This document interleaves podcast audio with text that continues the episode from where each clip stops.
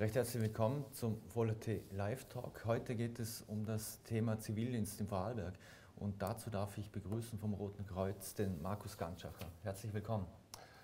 Danke für die Einladung. Herr Ganschacher, äh, die Staatssekretärin Edstaller, die hat jetzt äh, dem Zivildienst eine kleine Reform verpasst. Und zwar, da geht es ja um, im Wesentlichen um vier Punkte, und zwar höhere Qualifikation durch zeitgemäße Ausbildung, Sicherung der Ausbildungsqualität, strenge Bedarfskontrolle, Missbrauch verhindern.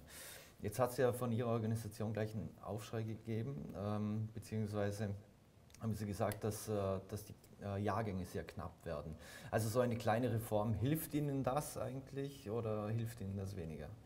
Also die konkret angesprochene Reform, denke ich, die betrifft äh, stark verwaltungstechnische Themen unserer Meinung mhm. nach. Äh, mehrere Details, äh, die wahrscheinlich wenig Auswirkungen auf den Einzelnen haben, spürbare Auswirkungen auf den Einzelnen haben. Mhm. Was wirklich neu ist an dieser äh, Reform, ist, dass es einen Lehrgang geben soll auf E-Learning-Basis, mhm.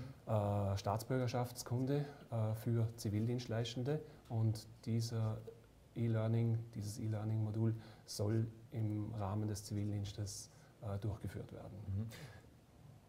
Entschuldigung, jetzt, jetzt muss man mal fragen, äh, Staatsbürgerschaftskunde, ist das nicht grundsätzlich etwas, das man eigentlich schon in der, in der Schule lernt oder, oder ja, finden Sie es sinnvoll? Das ist auch unsere Meinung, dass diese Ausbildung, diese Kenntnisse eigentlich eher in eine pädagogische Einrichtung gehören und nicht in eine äh, Sozialhilfeeinrichtung, wie zum Beispiel das Rote Kreuz. Und deswegen erachten wir es auch eher kritisch, wobei mhm. wir die genauen Inhalte, den Umfang noch nicht kennen. Mhm. Ähm, wie sieht es denn aus? Sie könnten aber nicht rein theoretisch ausweichen, dass es äh, fachspezifische Schulungen etc. gibt, zum Beispiel für Ihre Zivildienenden statt der Staatsbürgerschaftskunde. Ich kann mir vorstellen, wenn da ein Maturant kommt aus einer Handelsakademie oder wo auch immer, ähm, da ist ja das im Lehrplan drin. Nein, das ist nicht vorgesehen, dass hier quasi etwas angerechnet wird, das, mhm. äh, soweit mir das bekannt ist. Mhm. Äh, jetzt haben Sie ja für 2000, also 2018 im Frühjahr bereits äh, regionale Engpässe gegeben. Jetzt befürchten Sie auch weitere Engpässe im kommenden Jahr, sprich 2019. Und es geht da äh, speziell um das Frühjahr. Ich habe mir jetzt einmal auf der Zivildienstseite die, die Zahlen angesehen und zwar da geht es nur um den Rettungs- und Krankentransport. Also für Vorarlberg, wie viele freie Plätze es da gibt. Zwischen dem 1. März 2019 und dem 1. Dezember 2019 sind allein auf dieser Seite 157 freie Plätze. Genau, so stellt sich zurzeit die aktuelle Situation dar. 100, gut 150 Plätze frei in 2019. Mhm. Äh, mit einem Schwerpunkt im Frühjahr. Das war ja dann auch der Grund für unsere Information, die dann mhm. auch äh, veröffentlicht worden ist, dass wir auch früh genug äh, Information geben, dass wir im Frühjahr Bedarf haben, besonderen Bedarf haben. Das hatten wir schon in 2018, mhm. wie Sie mhm. richtig gesagt haben. Äh, und damit wir diese Plätze sozusagen auffüllen können. Im Herbst haben wir derzeit auch noch aktuell freie Plätze, aber hier sind wir immer voller Zuversicht und das zeigen die vergangenen Jahre, dass wir diese Plätze sehr gut bedienen können. Mhm. Das muss man ein bisschen relativ sehen mit, den, mit der Anzahl oder mit der Aussage, wir haben zu wenig Zivildiener. Es ist nämlich mhm. so, äh, man muss sich da äh, ein paar Zahlen anschauen. Wir haben in 2008, das ist also vor zehn Jahren, gab es beim Roten Kreuz 170 Zivildienstleistende in einem Jahr. Mhm. In 2018, zehn Jahre später, haben wir 230 Zivildienstleistende.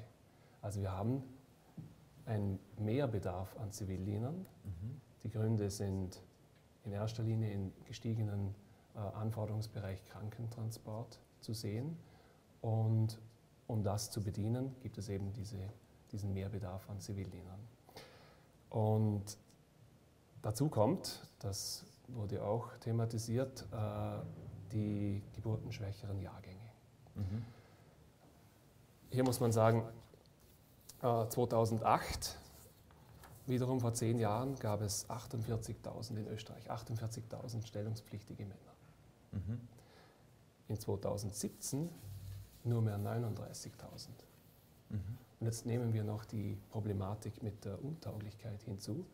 2004 17 Prozent untaugliche Männer bei der Stellungskommission und 2017 26 Prozent Untauglichkeit. Also haben wir mehrere Faktoren. Wir haben einerseits durch den, durch, die, durch den gestiegenen Bedarf im Krankentransport Bedarf an mehr Zivildienern.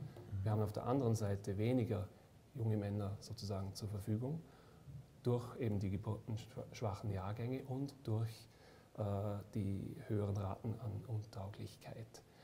Und wenn man das jetzt zusammen sieht und feststellt, dass wir trotzdem noch unsere Zivildienststellen recht gut besetzen können, vor allem im Herbst, da müssen wir leider immer wieder Zivildiener sogar ablehnen. Das tut uns immer besonders leid, weil wir im Herbst keinen Platz für sie anbieten können, weil wir schon mhm. das Kontingent erfüllt haben. Und im Frühjahr allerdings haben wir ein bisschen diese, diese, äh, dieses, diesen, Ein, diesen Einbruch und mit dem hadern wir jetzt im Moment. Also wir erreichen eigentlich, äh, wenn man so will, die, die, die jungen Männer aus, äh, nach der Matura aus höher bildenden Schulen erreichen wir recht gut. Da gibt es wirklich einen großen Zustrom. Mhm. Und auf der anderen Seite tun wir uns ein bisschen schwer, bei den äh, jungen Männern nach einem Lehrabschluss die zu erreichen. Da müssen wir auch arbeiten und die Öffentlichkeitsarbeit ist da ganz ein wichtiger Part, dass wir Informationen geben, eben über unsere Zivildienststelle, über den Bedarf, den wir im Frühjahr konkret haben, über unsere Attraktivität, die wir bieten in unserem Zivildienst, damit wir auch äh, mehr Männer nach Lehrabschluss für das Frühjahr bekommen. Mhm. Aber wie, wie, ist denn dieser erhöhte Bedarf jetzt wirklich zu erklären, weil Sie gerade das Jahr 2017 angesprochen haben? Da war es ja da hat es erstmals einen Rückgang an Zuweisungen gegeben. Also die waren meinen Quellen zufolge bei 14.907, was aber historisch gesehen immer noch den zweithöchsten Wert in der Geschichte darstellt. Also nur 2016 war er höher bei, mit 15.224 Männern, die aktiv zugewiesen wurden. Wo, wo, liegt jetzt der höhere Bedarf? Und im Jahr 2000 waren es nur 6.300 eigentlich. Und jetzt sind wir bei mehr als dem Doppelten, mhm. fast beim Dreifachen schon. Also für das Rote Kreuz ist da, wie angesprochen, der Krankentransport der, äh, der Bedarfsmotor. Mhm. Äh, da gibt es mehrere Gründe. Der wichtigste Grund ist einfach der, dass äh, die Altersstruktur in der Bevölkerung sich verändert. Wir haben immer mehr äh, ältere Menschen und damit gibt es leider auch vermehrt doch auch mehr Krankheiten, mehr Gebrechlichkeit mehr Notwendigkeit einer ärztlichen Untersuchung, mehr Notwendigkeit eines Krankenhausaufenthaltes und letztendlich damit auch mehr Krankentransport. Mhm. Und das äh, ist eine Entwicklung, die geht äh, unaufhaltsam sozusagen voran. Mhm. Zudem gibt es äh, gerade im Bereich Krankentransport, äh, haben wir die Auswirkung der Spezialspezialisierung, die spüren wir. Eine Untersuchung, die man früher in einem bestimmten Spital gemacht äh, hat, kann mitunter jetzt nicht mehr dort gemacht werden, sondern in einem Spezialkrankenhaus. Und deswegen braucht es einen mitunter längeren Krankentransport, der durchzuführen ist. Braucht es immer einen Spezialtransport des Roten Kreuzes oder, oder würde ab und zu auch ein Taxi nicht ausreichen? Mitunter. Hier gibt es im Detail natürlich äh, Gespräche und Untersuchungen, die in diese Richtung auch gehen. Aber äh, den, den generellen Trend, der ist schon da und Krankentransport ist äh, natürlich notwendig und er steigt. Mhm. Jetzt ähm, ist es ja so, dass äh, Sie haben gesagt, Zielgruppe, äh, viele, die einen Lehrabschluss haben, die nach der Matura, äh, die mit der Matura fertig sind. Andere gehen gleich nach Studi äh, studieren nach Wien oder nach Innsbruck mhm. oder ähnliches. Wäre das auch eine Zielgruppe, weil könnte mir vorstellen, dass es viele gibt, die dann den Zivildienst in Innsbruck oder in Wien ableisten oder Salzburg oder wo auch immer, anstatt wieder zurückzukommen nach Vorarlberg. Ja, das ist ein interessanter Gedanke und äh, ist auf jeden Fall verfolgenswert. Ich kann dazu aber im Moment äh, schwer etwas sagen. Mhm. Äh, stelle nur für unseren Bereich fest, dass wir wirklich äh, die, die meisten Zivildienstleistenden oder Interessenten, die sind im gleichen Alter, im jungen Alter, direkt nach der Matura. Mhm. Und wenn dann jemand äh, ohne Zivildienst quasi mit dem Studium beginnt, dann könnte es durchaus sein, dass derjenige quasi in Wien hängen bleibt mhm. und dort seinen Zivildienst macht. Mhm. Was sind denn Ihre Erfahrungswerte? Warum entscheiden sich junge Menschen für den Zivildienst? Ist es, weil sie kein, äh, keine Lust auf den Dienst an der Waffe haben oder weniger Bock auf die Action beim Bundesheer, wie es ja in vielen Spots suggeriert wird mittlerweile, wie das Bundesheer schaltet? Da gibt es ja viele, viele Gründe. Ich glaube, ein äh, wichtiger Grund ist, dass die jungen Männer durchaus sagen, sie wollen etwas Sinnvolles im Sozialbereich machen mhm. und andere Menschen, äh, anderen Menschen sozusagen auf, dieser, auf diese Art und Weise zu, zu helfen. Das ist sicherlich ein, eine, eine, ein, eine wichtige Motivation. Auf der anderen Seite äh, gibt es auch bei einigen jungen Männern das Interesse für den medizinischen Bereich, das mitunter einfach schon äh, im Kopf vorhanden ist. Mhm. Und sie wollen sozusagen äh, einen ersten Einblick bekommen und dann mitunter auch schauen, wie es äh, in weiterer Folge äh, funktioniert mit dieser, mit diesem, mit in diesem Bereich. Wir haben zum Beispiel sehr viele äh, Zivildienstleistende nach Abschluss, die dann im ehrenamtlichen Bereich weitermachen. Also mhm. über 30 Prozent der Zivildiener bleibt bei uns beim Roten Kreuz. Mhm. Das zeigt uns auch, dass wir äh, da sehr gute Arbeit leisten.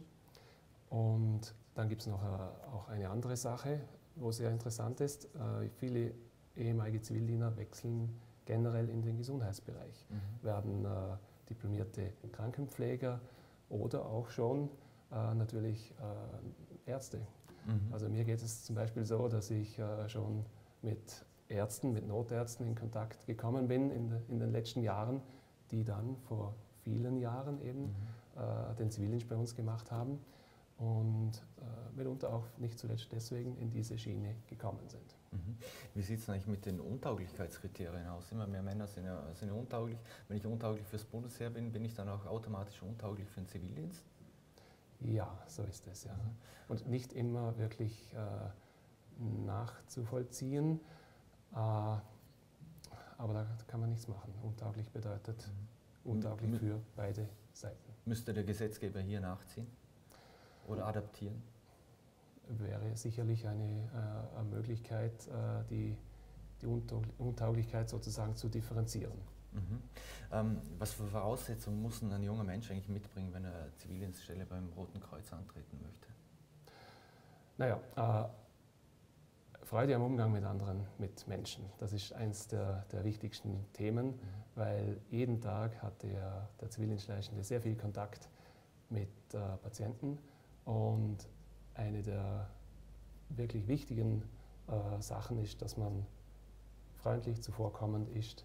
Das äh, schätzen die Patienten sehr, sehr hoch ein. Und das äh, ist ganz wichtig. Natürlich auch eine gewisse Teamfähigkeit. Mhm. Wir arbeiten immer im Team. Mhm. Zwei Zivildiener führen zusammen einen Krankentransport durch. Sie arbeiten als Krankentransportteam aber auch wenn der Zivildiener im Rettungsdienst unterstützt, zusammen mit einem hauptberuflichen Notfallsanitäter, äh, arbeitet er im Team. Also diese Teamfähigkeit, die muss auch äh, da sein. Und das ist nicht immer selbstverständlich, aber das wird bei uns auch gut gelernt und gut geschult. Mhm. Jetzt ist es so, wenn ein Notfall eintritt, dann erwartet der Normalbürger also top ausgebildetes und kompetentes Sanitätspersonal. Jetzt ist der Zivildiener, Zivildiener in dem Fall mit dem Rettungsfahrzeug vermutlich immer einer der ersten, der an der Stelle ist. Kommt denn da eine besondere Bedeutung zu? Müssen die auch in Notfallsituationen dann Reanimationsmaßnahmen etc. durchführen? Kann man es auch jungen Zivildienern überhaupt zutrauen? Muss man es ihnen zutrauen? Ja, man kann es ihnen zutrauen. Äh, man muss aber sagen, im Notfall, in der Notfallrettung ist der Zivildienstleistende an der Seite eines hauptberuflichen Notfallsanitäters. Er arbeitet im Einsatz auch unter einer gewissen Anleitung, wenn man so will. In, darüber hinaus haben wir in Vorarlberg ein, äh, ein sehr gutes Notarztsystem. Und diese Komponenten äh, zusammen bringen die Situation, dass der Zivildiener durchaus Teil des Rettungssystems äh, sein kann und man kann es auch zutrauen und die Zivildienstleistenden wollen es auch. Mhm. Äh, sie wollen Verantwortung im Einsatz sozusagen übernehmen und können es auch. Dafür werden sie vorbereitet. Natürlich gibt es den Zivildienstleistenden, der sagt, äh, mein Schwerpunkt, den sehe ich vielleicht eher im Krankentransport. Und dann bietet unsere äh, bietet das Rote Kreuz natürlich die Flexibilität, dass man sagt, jawohl, äh, äh, wir setzen dich mehr im Krankentransport ein, gemäß deinen Interessen. Und andere Zivildiener, die sich durch besondere durch besondere Kenntnisse und Engagement hervortun und das auch wollen, kann man verstärkt im Rettungsbereich einsetzen, aber immer an der Seite eines hauptberuflichen Notfallsanitäters mhm. und im Notfalleinsatz auch immer äh, in Kombination mit einem Notarzt. Also äh, hier äh, sind, wir auf der, sind wir schon auf der sicheren Seite. Die, und es ist auch wichtig, dass man die, die jungen Männer über den Krankentransport an den Rettungsdienst heranführt, weil letztendlich äh,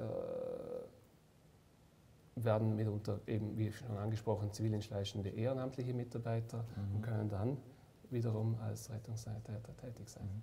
Wie viele Stunden arbeitet so ein Zivildiener? Wie viel darf er überhaupt arbeiten? Also wir haben eine 47-Stunden-Woche. Das ist die gleiche Stundenanzahl wie die hauptberuflichen Zivildiener, äh, die hauptberuflichen Mitarbeiter äh, arbeiten. Das mhm. ist im Zivildienstgesetz so definiert. Wir haben natürlich äh, ganz äh, ein genaues äh, System. Wir haben eine Zeiterfassung mhm. und alle Plusstunden werden als, Zeit, äh, als Zeitgutschrift niedergeschrieben und können dann konsumiert werden mhm. als Zeitausgleich. Mhm. Was machen Sie, wenn, wenn Sie die Stellen jetzt nicht besetzen können? Was gibt es für Kompensationsmöglichkeiten, um, um die Lücken zu füllen? Mhm. Also im letzten äh, Sommer, im Sommer 2018, haben wir äh, junge Männer nach den, also Interessenten haben wir äh, kurzzeitig angestellt für zwei oder für drei Monate. Es waren äh, überwiegend Zivildiener, die dann ihren Zivildienst beendet haben und danach in ein Arbeitsverhältnis ge gegangen sind. Mhm. Jetzt heißt es immer, Zivildiener sind der Garant für die hohe Qualität des österreichischen Rettungssystems. Also ein sehr, ein sehr wichtiger Teil. Wenn es einen Mangel an Zivildienern gäbe, würde sich das Sozialsystem vermutlich auch verteuern, weil sie Vollzeitkräfte einstellen müssten. Mhm. Muss die Politik hier nachbessern? Was kann die Landespolitik, was kann Vorarlberg hier überhaupt machen?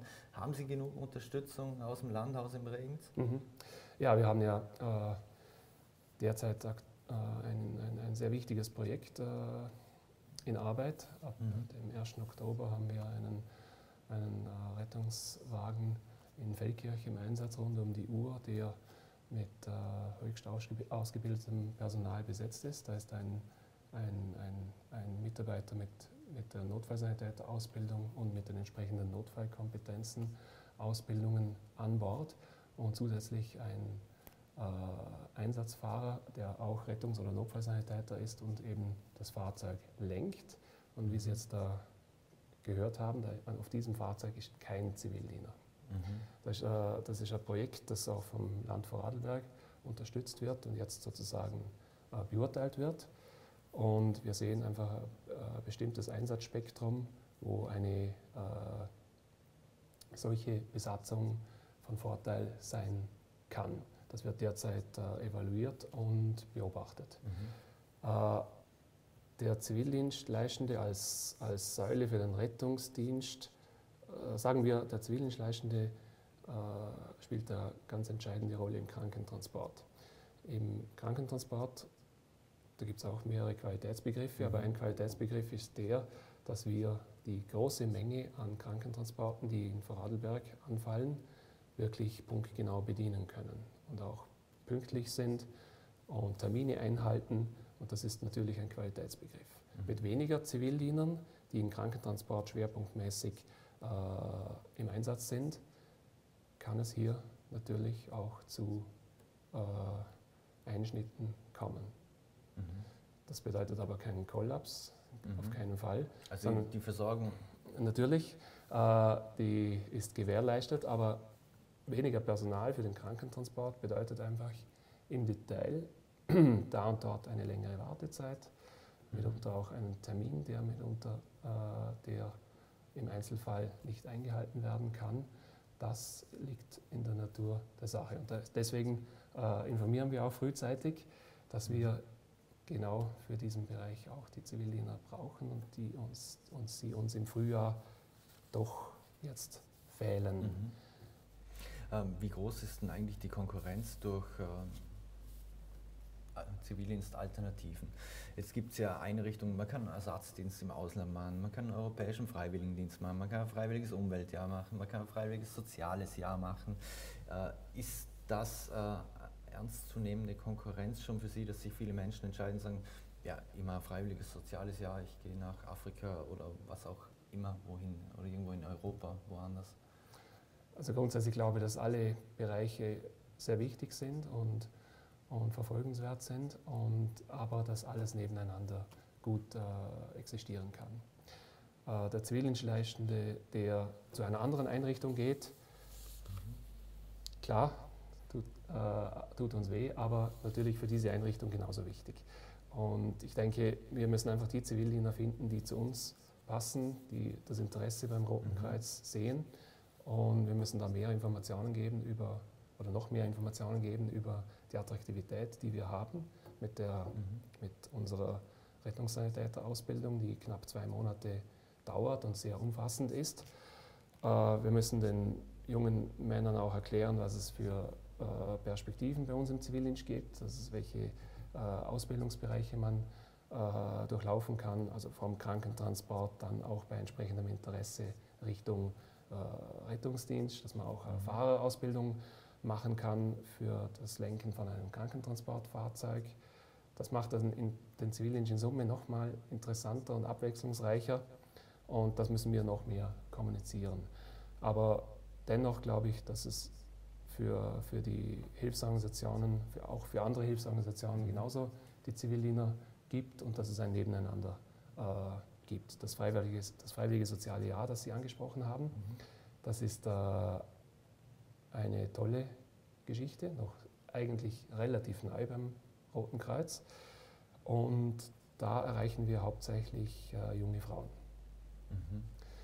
Und wir haben auch einen doch äh, stetigen Zuspruch in diesem Bereich. Das stimmt. Ja. Mhm. Frauen äh, grundsätzlich auch Zielgruppe, dass man junge Frauen, die halt nicht zum Heer müssen, die nicht am Zivildienst ableisten müssen, dass die zumindest, oder nicht zumindest, äh, dass sie halt einen Zivildienst machen, das zum Roten Kreuz etc., dass man junge Frauen auch mhm. gesetzlich für sowas verpflichtet.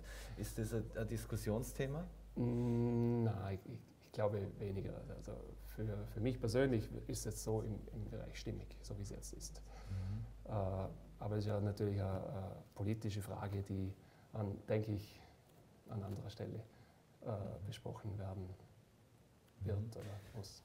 Abschließend noch wahrscheinlich auch eine politische Frage ist, ähm, anerkannte Flüchtlinge etc. Gibt es da Zuspruch oder, oder gibt es da Möglichkeiten für anerkannte Flüchtlinge, dass, dass die so etwas machen?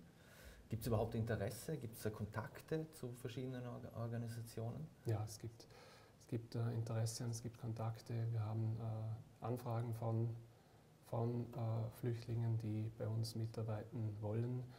Und wir laden sie auch ein zu einem Gespräch und äh, sprechen über die gegenseitigen Erwartungen, haben auch an, der einen oder anderen Dienststelle bereits äh, äh, Flüchtlinge, die uns helfen.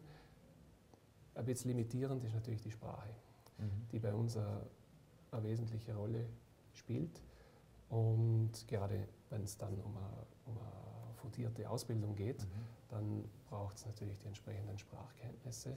Und da gibt es natürlich jetzt schon oft noch die, die, die Grenze, wo man sagt, na, das geht, also für, den, für die Rettungssanitäterausbildung geht das leider nicht. Mhm. Aber haben wir auch schon gemacht.